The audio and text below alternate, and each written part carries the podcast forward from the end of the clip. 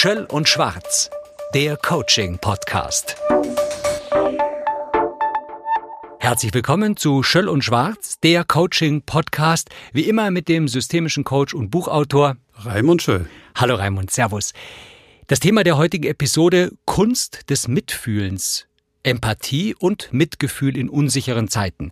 Jetzt kann ich mir vorstellen, dass du alleine schon qua deines Berufes ein empathischer Mensch sein musst. Liege ich da richtig? Ich denke schon, in einem helfenden Beruf sollte man eine gewisse Form von Empathie von Haus aus mitbringen. Allerdings sehe ich nicht, dass in meiner Branche alle gleich empathisch sind. Die Empathie als Fähigkeit, sich in andere hereinzuversetzen, nicht nur die Person zu sehen, sondern auch die Situation. Ich höre das Wort sehr, sehr oft. Ich finde es sehr positiv beschrieben. Aber ich habe selber für mich noch keine gescheite Definition dafür gefunden. Ich fühle mich ab und zu empathisch, dann kriege ich aber vom Gegenüber gespiegelt, jetzt fehlt mir aber deine Empathie. Wie tasten wir uns daran? Weil du hast es ja sogar im Titel als Kunst des ja. Mitfühlens. Ist das erlernbar? Ja, ich sehe es durchaus auch als Kunst. Empathie meint die Fähigkeit, mich quasi in den anderen hineinzuversetzen, also in ihn als Person und auch noch dazu natürlich auch in seine Situation. Unter Empathie versteht man jetzt nicht im engeren Sinn nur das Mitleid. Wenn du mit jemandem Mitleid hast, bist du noch nicht automatisch empathisch. Wenn du sagst, in die Person reinversetzen, brauche ich da viele Informationen. Muss ich das erstmal erfragen? Empathie ist eigentlich ein erstmal intuitiver Prozess. Ich sehe eine Situation, gehen wir mal davon aus, du siehst eine ältere Dame, die sich schwer tut, über die Straße zu gehen. Du siehst diese Frau und fängst mhm. natürlich erstmal an, mit ihr mitzufühlen. Du gehst in die Position der Frau. Und der nächste Schritt wäre ja dann, dass du merkst, braucht die jetzt Hilfe von mir? nimmt die vielleicht die Hilfe auch von mir und will ich jetzt auch helfen? Also Empathie meint schon auch, dass ich die Gesamtsituation verstehe und mir dann überlegen kann, ob ich jemanden zum Beispiel jetzt unterstütze oder ich äh, jemandem helfe. Mhm. Empathie hat immer was damit zu tun, dass ich erkenne, was mit dem anderen gerade ist oder ich glaube es zu erkennen. Aber muss es dann so groß sein, wie du es gerade dargestellt hast, bis hin, dass ich also diese Schritte mache oder reicht es eben, wenn ich erkenne, die Dame braucht Hilfe, ich biete die Hilfe an und sie geht dann wieder ihres Weges und ich gehe meines Weges. Ich kann der alten Dame auch helfen, ohne dass ich da groß empathisch bin, sondern ich sage einfach, ich bin ein Bürger dieses Landes und möchte höfliche Umgangsformen pflegen und gehe halt hin und hilf der. Das würde ich aber noch nicht im engeren Sinne als Empathie bezeichnen. Wann brauche ich sie denn, die Empathie? Wann ist sie wichtig im gesellschaftlichen Zusammenleben? Wann erlebst du sie in deiner Arbeit, dass es da Defizite gibt? Wann brauche ich Empathie? Ich glaube immer dann, wenn ich merke, da ist ein Gegenüber, das irgendwie in Not kommt. Ich brauche sie auch, wenn ich mir letztendlich eine gute Situation schaffen möchte mit dem anderen. Umgangssprachlich, die Rechnung wird immer mit dem Wirt gemacht mhm. und nicht ohne den Wirt mhm. gemacht. Also wenn ich etwas erreichen möchte, auch in der Zusammenarbeit oder wenn ich als Coach etwas erreichen möchte oder als Führungskraft, dann ist es schon hilfreich, wenn ich die Emotionen und die Situation des anderen einfach verstehe, weil ich dann wesentlich abgestimmter und vielleicht auch zielführender mit dem anderen umgehen kann. Im Titel haben wir noch unsichere Zeiten untergebracht. Natürlich, in mhm. unsicheren Zeiten braucht man möglicherweise mehr Halt, man braucht eben mehr Wärme. Ich verbinde komischerweise das Wort Empathie auch mit mhm. Wärme. Ja, durchaus. Ist da was absolut, dran? Absolut, absolut, ja, natürlich. Und, und das ist ja im Zusammensein eben auch wiederum was Wichtiges, gibt mir also Halt und Stabilität. Wahrscheinlich ist es aber nicht nur in unsicheren Zeiten wichtig, empathische Züge zumindest zu haben. Ja, ich finde die Überschrift, die wir gewählt haben, eigentlich ganz gut, weil wir momentan in einer Zeit leben, wo die Angst sehr stark ist. Mhm. Und Angst verhindert im Grunde genommen empathische Reaktionen. Im Grunde genommen sind wir momentan extrem gefordert, mit unserer Angst umzugehen, die Angst nicht zu groß werden zu lassen, weil Angst letztendlich, übrigens auch Wut, verhindert, dass ich einen empathischen Zugang zu anderen habe oder auch einen empathischen Zugang zur Welt. Mhm. Deswegen denke ich, in unsicheren Zeiten können wir gerade die Empathie trainieren und uns auch als empathische Wesen verstehen, Weil gerade in diesen unsicheren Zeiten brauchen wir uns ja. Wir müssen uns ja auch gegenseitig mal beruhigen. Wir müssen uns auch wechselseitig verstehen. Wir müssen auch die unterschiedlichen Positionen vielleicht, die momentan vorherrschen, äh, irgendwie einfangen. Und das kriege ich nicht gebacken, wenn ich von mir aus keine Empathie zeigen kann oder auch keine habe. Also mhm. es gibt ja Menschen, mhm. die haben überhaupt keine Empathie. Das ist ja durchaus äh, möglich. Können die das auch definieren für sich und es klar ausdrücken und sagen, dass sie es nicht haben oder wissen die das gar nicht? also ich vermute mal, dass es manche nicht wissen. Ich habe auch schon die Erfahrung gemacht, dass manche sich für hochempathisch halten, es aber nicht in Wirklichkeit sind. Mhm. Man kann ja auch noch unterscheiden zwischen einer kognitiven und einer mehr oder weniger emotionalen Empathie. Am besten ist natürlich die Mischung. Die kognitive Empathie ist einfach, dass ich mich gedanklich in den anderen hineinversetzen kann. Aber ich schwing da nicht mit. Ich verstehe noch nicht die Emotion des anderen, sondern ich nehme sie einfach nur gedanklich auf. Und ist auch okay. Also gerade das Beispiel, das du gebracht hast mit der Dame, die man ja einfach nur aus Höflichkeit über die Straße führen kann, ohne da groß mitzuschwingen, das würde ich sagen, das ist eine Form von kognitiver Empathie. Mhm. Also durchaus gerechtfertigt. Es kamen starke Emotionen Natürlich. jetzt gerade vor. Du hast von Angst gesprochen, ja. von Wut. Also wir können über Empathie nicht sprechen, ohne über Emotionen zu sprechen. Richtig. Hast du, glaube ich, auch mal vor längerer Zeit ein Buch drüber ja. geschrieben. Ja, ich habe ein Buch geschrieben mit dem Titel Emotionen managen. Da geht es darum, dass ich mir Gedanken gemacht habe, welche Basisemotionen hat der Mensch eigentlich. Und natürlich spielt Empathie eine ganz große Rolle im Umgang. Also Empathie ist eigentlich eine soziale Kompetenz, wenn man so will, weil ich da den Umgang mit dem anderen auch auf eine bestimmte Art pflege. Und natürlich ist das was sehr Emotionales auch. Jetzt tast ich mich nochmal an dieses Wort tatsächlich empathieren, weil ich am Anfang ja gesagt habe, ich denke öfter, dass ich empathisch mhm. handle im Gegenüber. Ja. Am Ende kommt dann raus, es ist nichts weiteres als Mitleid. Zum Beispiel, wenn es einem ja. Gegenüber schlecht geht, ja. dann hätte ich so gerne sie sagt, ja, es tut mir leid, dass es ja. dir schlecht geht. Könntest du nicht das und das und das machen, damit es dir besser geht? Ja.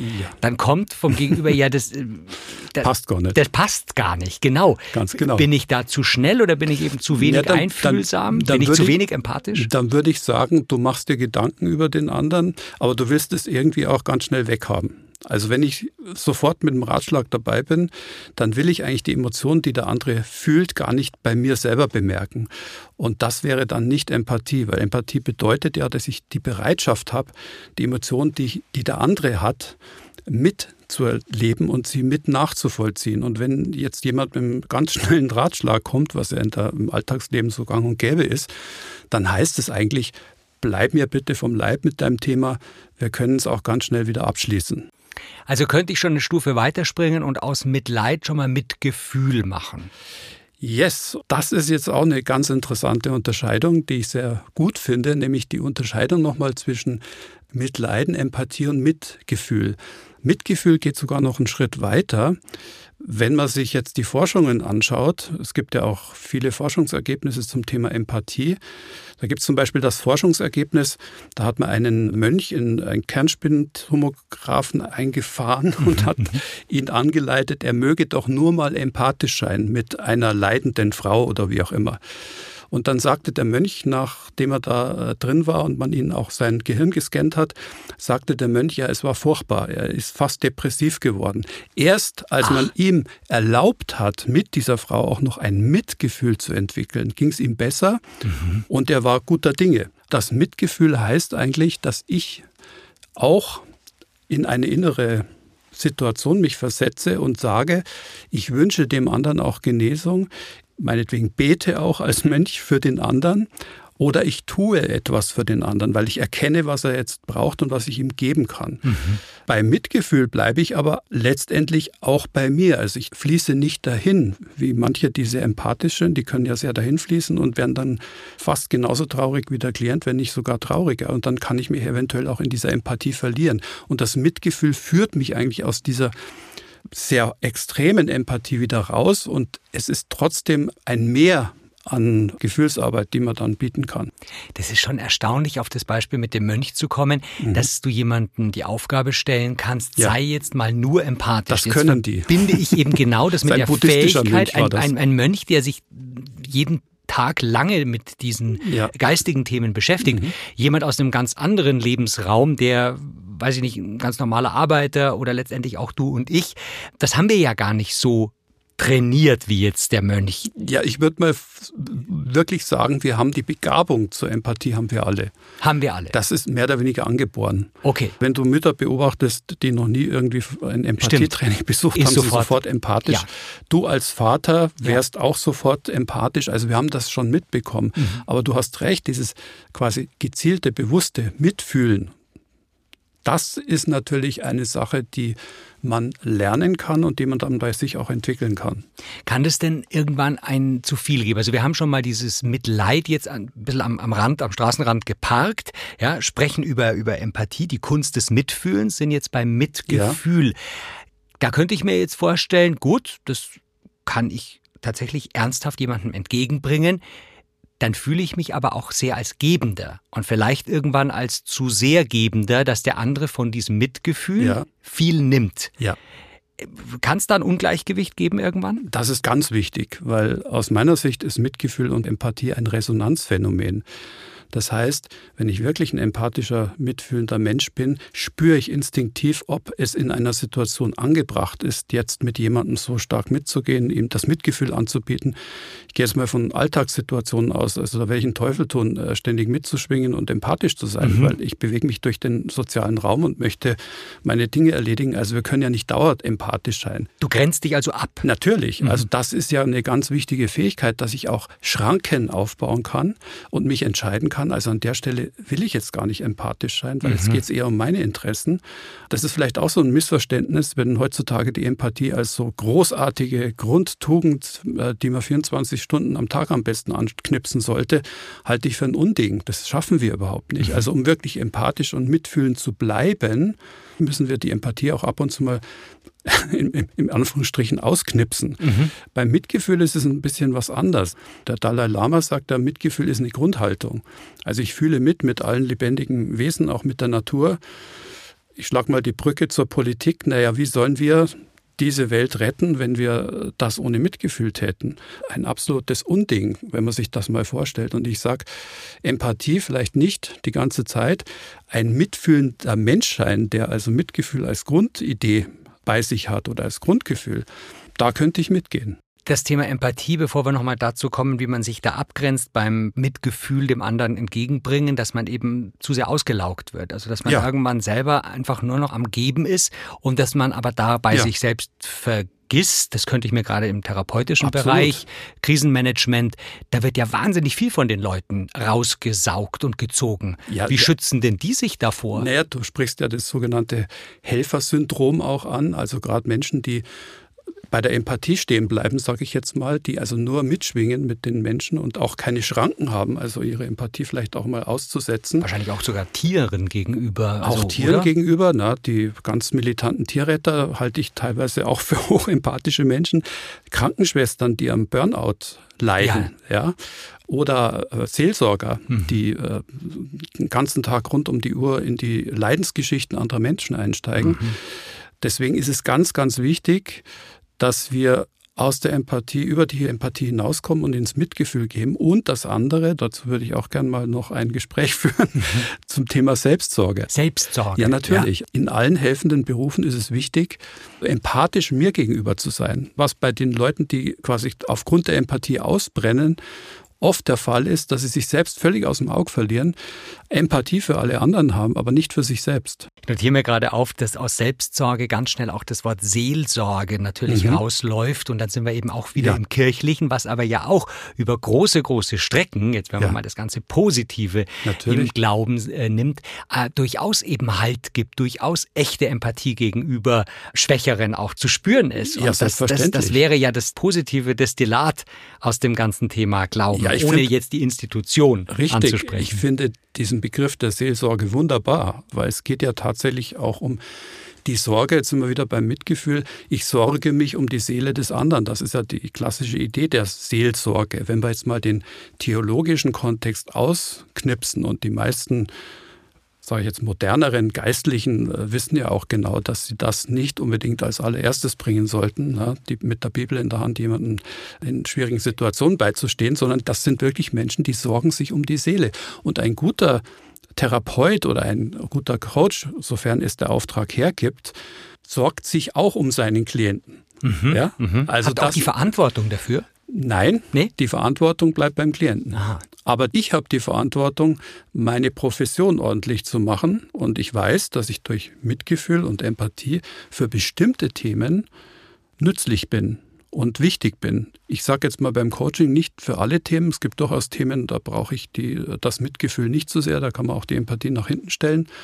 Eher wenn es um rationale, kognitive Themen geht. Aber grundständig ist es so, dass ich es natürlich als Helfer anbieten können sollte und auch praktizieren können sollte. Es gehört ja auch zu mir als Mensch dazu. Ich ergreife doch keinen Beruf, anderen Menschen weiterzuhelfen, wenn ich das förmlich ohne Empathie und Mitgefühl täte. Jetzt könnte ich mir aber vorstellen, dass jeder, der sagt, bist du empathisch, gerne dazu Ja sagen würde, als gute Eigenschaft. Wird es nicht irgendwann auch ein bisschen inflationär, dass wir das also ganz schön, ähm, ja, uns ganz schön so ähm, aneignen wollen, ist es immer angebracht. Es ist sagen, auch ein bisschen momentan ein Modebegriff. Also ich erlebe das schon so, dass ganz schnell auch in politischen Diskursen wird dann die Empathie eingefordert. Auch im, in meinem Bereich, in, in Führung und Zusammenarbeit, kommt häufig so ein Totschlagargument, ja, und die hätte ja gar keine Empathie und so weiter. Ein, Wie reagierst du da drauf, wenn du das hörst? Naja, am besten gar nicht. Ach so, ehrlich? ja, ich meine, was soll man dazu auch sagen? Das sind ja Etiketten, die da vergeben werden. Mhm. Also der oder die wäre ein unempathischer Mensch. Also auf sowas gebe ich jetzt erstmal gar nicht so viel. Das sind halt auch so Redensarten. Ja? Ja, das, ja. Damit meint man ja oft eigentlich nur, der hat mir jetzt nicht richtig zugehört, wie ich mir das vorgestellt hätte und so weiter.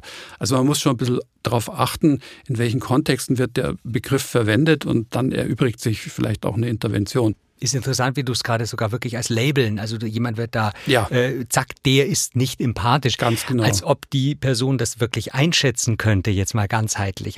Ähm, du hattest mir mal im Vorgespräch auch zu dem Thema erzählt, dass es da ganz tolle Phänomene gibt, äh, auch seitens Therapeuten, mhm. die teilweise selber eben an Grenzen kommen und eigentlich nicht mehr weiterkommen, aber...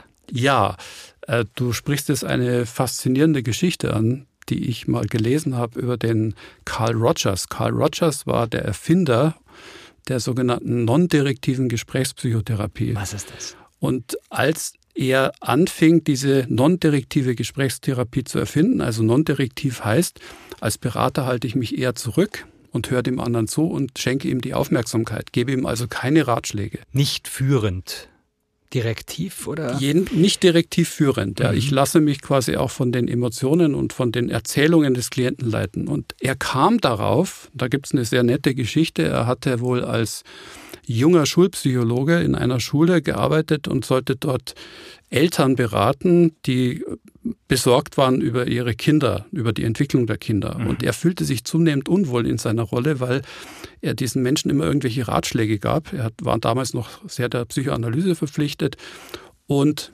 hatte das Gefühl, also das bringt ja alles nichts. Und irgendwann war wieder eine Mutter bei ihm und die klagte über ihren Sohn, glaube ich.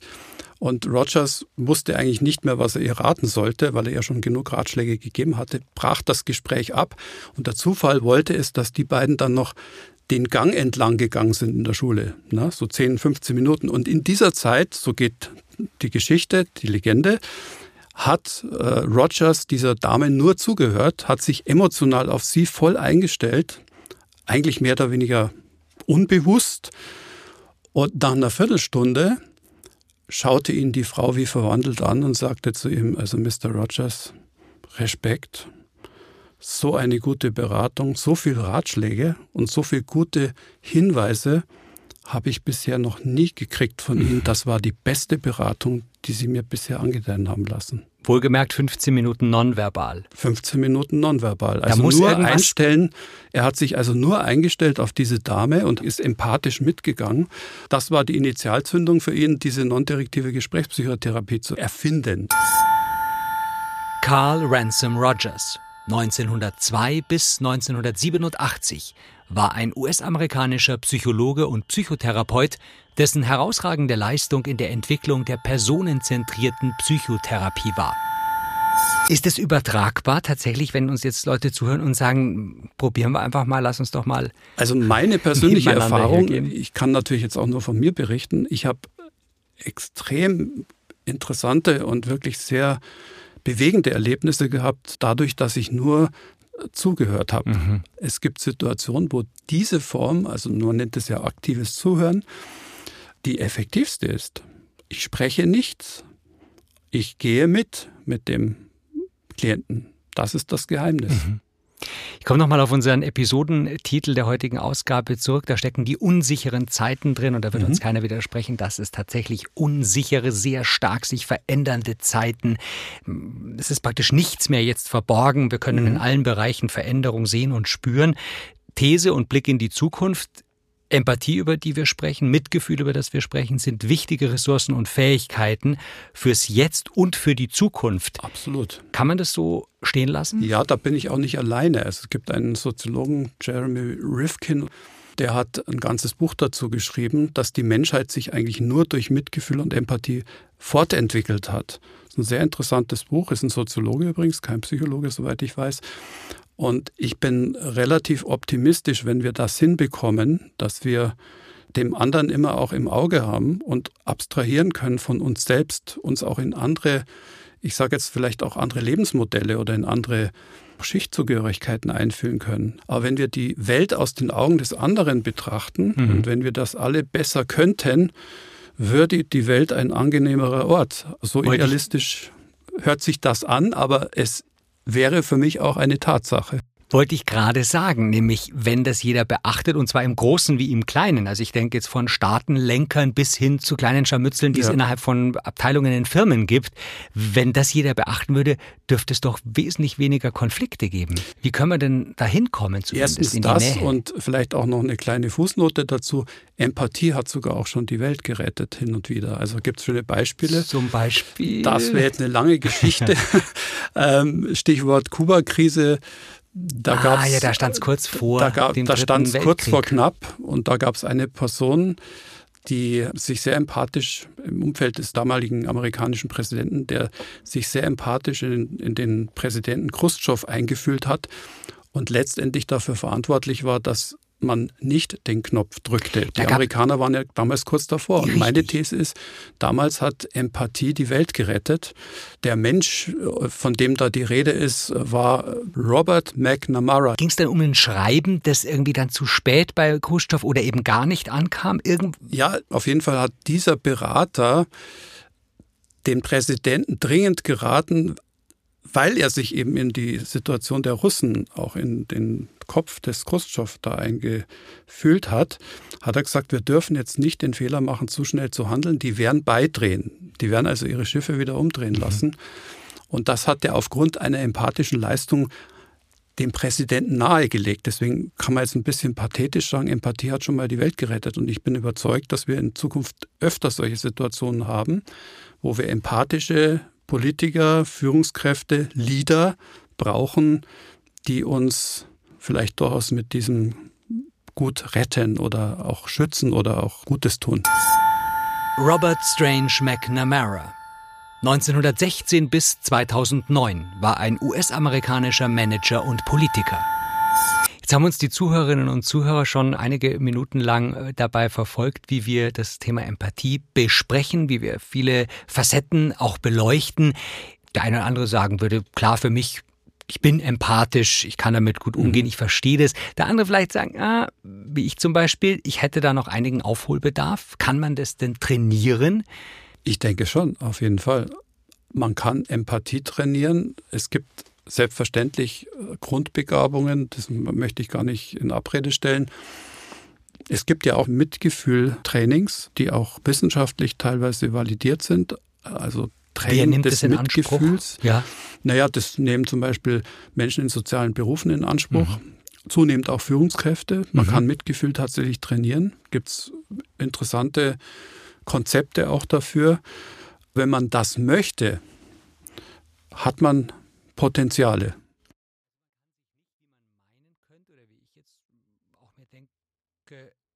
leiten lassen, sich instinktiv eben, ich bin dann schon empathisch mhm. genug, so ungefähr. Sagst du nein, eher sich wirklich damit beschäftigen als, als, als Aufgabe? Ja, da, da rennst du bei mir natürlich jetzt offene Türen ein. Ich bin ja auch gleichzeitig Ausbilder für Berater. Da würde ich jetzt einfach mal herzhaft sagen, nee, so einfach ist es nicht. Man muss es auch schon wenn man es professionell einsetzen will, muss man sich schon auch mal damit beschäftigen und es dann auch mal kognitiv verstehen, worum es da geht. Ja. Also da bin ich schon bisschen strenger, ja, wenn jemand äh, Empathie auch in der Beratung einsetzen will. Wenn du jetzt sagst, ich will es auch im Alltag einsetzen, ja, selbstverständlich. Mhm. Überlass dich deiner Intuition, spür hin, fühle, wo deine empathischen Potenziale sind und baue sie dann aus durch verschiedene Gespräche, die du führst. Aber in dem Moment, wenn du dann sagst, ich will professionell damit umgehen, gerade jetzt aus der Position des Beraters gesprochen, dann würde ich sagen, ja, Empathie ist nicht nur ein Intuieren, sondern man muss sich auch mal klar machen, worum es da geht. Allein das hilft mir eben schon. Du hast es vorher so genannt. Naja, man tut so, als ob man irgendwie mitleidet, mitfühlt. Aber im Grunde genommen will man schnell weghaben, das unangenehme Thema. Und wenn man das durchbricht und einfach sagt, nee, jetzt bleibe ich eben mal dran, ich gebe nicht nur Ratschläge als Floskeln, ja. sondern ich versuche wirklich, mich in den anderen reinzuversetzen. Für alle, die es zuhören, mhm. mal überlegen, wo kann ich mir den Ratschlag sparen? Und hör einfach nur zu. Mach es wie Carl Rogers damals. Der einfach im Schweigen das bei seiner Klientin ausgelöst hat, dass sie mhm. sich verstanden gefühlt hat. Ja, wunderbar. Toll. Durch Schweigen verstehen, sehr schön. Ich hatte jetzt noch einen völlig anderen Gedanken. Wir sind aber an sich mit der halben Stunde schon durch. Du musst mir nur sagen, ob das eine Eigenschaft ist. Ich denke, auch eben in der dunklen Welt, in, die es ja auch gibt, in der Verbrechenswelt, gibt es auf der anderen Seite der Verbrecher, den sogenannten Profiler, der sich dann in eine Person reinversetzt, ja. die er zum Beispiel noch gar nicht kennt. Mhm. Spielt da Empathie auch mit eine Rolle? Sehr cool. Bei diesem Polizei-Profiler? Ja, ist ein wunderbares Beispiel für eine Kombination aus Intellekt. Der Profiler braucht ja einen scharfen Intellekt, soweit ich das verstanden habe. Er braucht aber auch diese kognitive Empathie. Das markiert wunderbar das, was ich vorher meinte. Du musst jetzt nicht nur den Menschen verstehen, sondern du musst nachvollziehen, welche Schritte wird er als nächstes gehen. Und das mhm. kann ich natürlich nur, wenn ich mich auch in solche Verbrechertypen empathisch einfühle. Wir haben jetzt immer davon geredet, dass wir uns in nette Menschen einfühlen, aber ich muss mich natürlich auch in die Bad Guys einfühlen. Also gerade in der Managementberatung ist das oft sehr wichtig, wenn es dann um mhm. äh, politische Dinge geht, dann sage ich meinen Klienten schon, versetz dich doch mal in die Lage dieses ungeliebten Vorstands. Mhm. Wie sieht der die Welt? Mhm. Ja, dann kann ich natürlich auch ganz anders handeln. Das ist mhm. doch wunderbar. Also das ist nochmal ein ganz toller Abschluss, den du da bringst, weil darum geht's. Die Kunst des Mitfühlens, Empathie und Mitgefühl in unsicheren Zeiten. Ich glaube, wir haben Anreize und Ideen gegeben. Es war mir eine Freude, Florian. Danke, Raimund. Gerne. Schöll und Schwarz, der Coaching-Podcast.